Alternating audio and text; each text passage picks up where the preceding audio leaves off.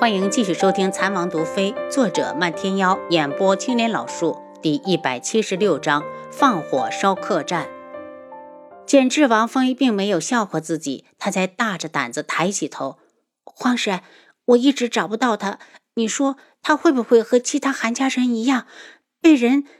我好担心。”柯雪公主眼角含泪，再也说不下去。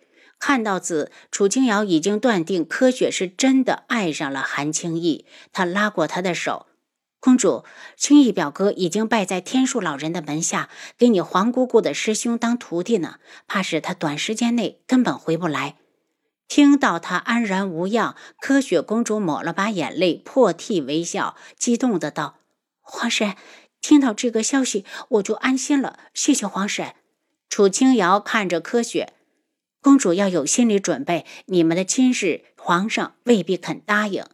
柯雪公主又要掉眼泪，强忍着道：“柯雪明白，但柯雪会极力争取，不管他多久回来，我都愿意等他。”楚清瑶没再说话，她不想打击柯雪，也不想给她太大的希望。船到桥头自然直，有些事情只能顺其自然。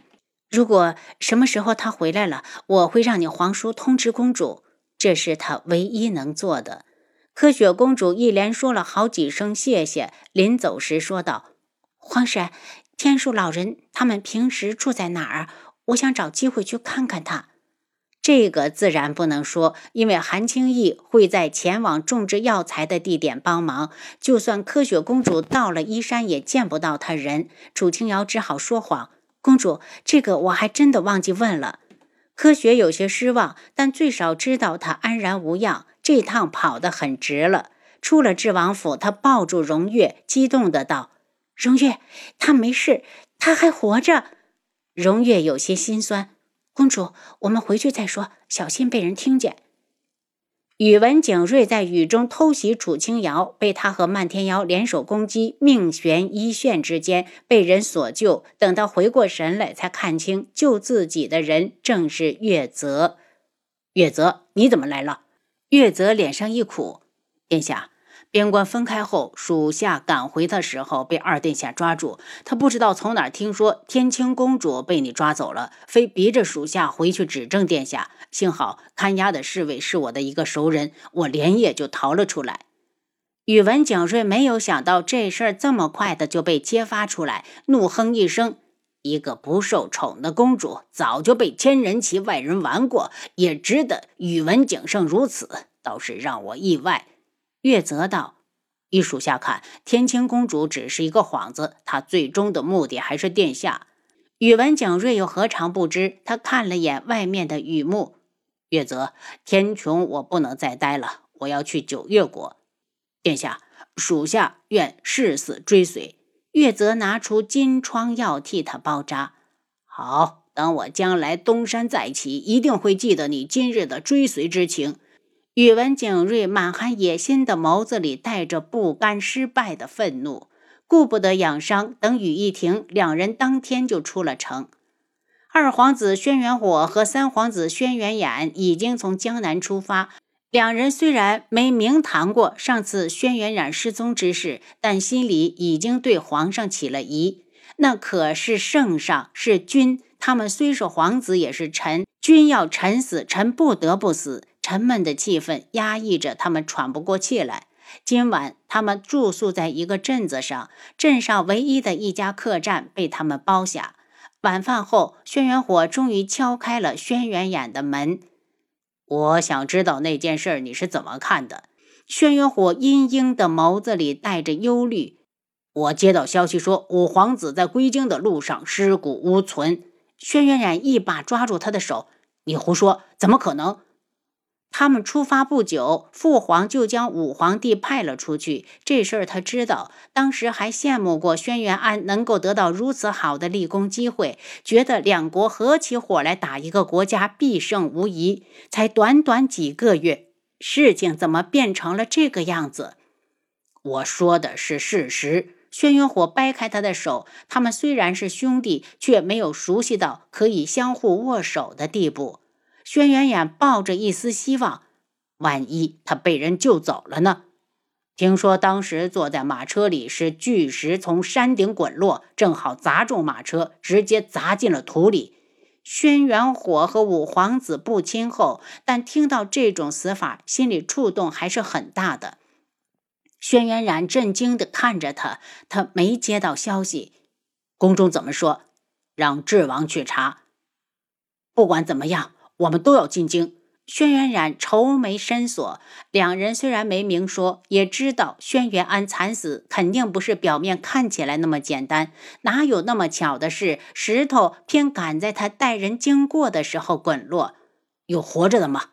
无一生还，全部被石头砸得血肉模糊，看不出谁是谁了。皇上已经下令就地掩埋。轩辕火的声音里带着怒火。我们争取好好活着进京。轩辕染心里一片冰凉，还是给彼此打气。我听说林婉如有了身孕，轩辕火非常恼火。父皇的做法再明显不过，想替林婉如的孩子扫去前面的所有障碍。轩辕染心里一沉，不知道小七怎么样了。你在担心轩辕彻，他还好好的待在京里。你有那心思，还是好好想想，我们能不能活着回去吧。轩辕火讥讽的道：“轩辕染不满他的态度，你觉得你没机会回去？”轩辕火一拍桌子，瞪着他：“我轩辕火一定会活着回去，我要亲自去问问他为什么要这么做。”见他一脸痛苦，轩辕染感同身受。那个人也是他的父皇，是他从小到大一直仰望的存在。虽然从那次死里逃生到现在已经过去了两个多月，可他还是无法接受。如果我回不去了，你连同我的那一份一同去问他。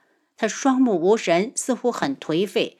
轩辕火怒声：“想问就留着自己的命回去问。”夜深了，整个镇子上都静悄悄的。忽然却传来接二连三的狗叫，两人一凛，紧张的站了起来。两位殿下，有人向客栈来了。殿下，有人包围了客栈。侍卫们不停的进来禀报。杀出去！轩辕火起身往前走，本身就阴沉的脸上透出极端的恨意。普天之下，敢刺杀他们两位皇子的，也只有那一位。他以为他会不在乎，可他却在乎，恨不得马上就冲到他的面前，问他为什么要对他们赶尽杀绝。他们和他一样姓轩辕呐，是轩辕皇室的子孙。轩辕染跟在他后面，浑身紧绷。他知道外面等着的是一场血腥的杀戮。父皇，你到底有多恨我们，才会下得去手？眼看就要走出客栈，轩辕染突然拉住轩辕火：“有一线生机就分开走。他们一起走，目标太大，也许分开还有一线生机。”轩辕火顿了顿：“京城见。”这一刻，彼此说出来的话都是真心的。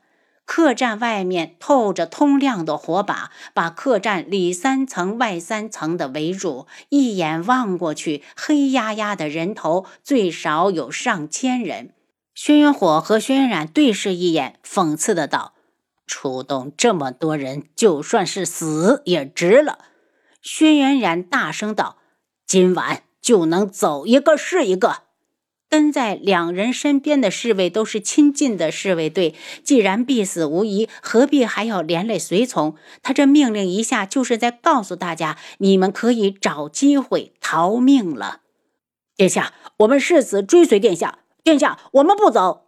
侍卫们的呼声令人动容。忽然有人闻到了火油味儿，不好，他们要放火烧了客栈。有人惊叫：大家一起杀出去，才会有活路！杀！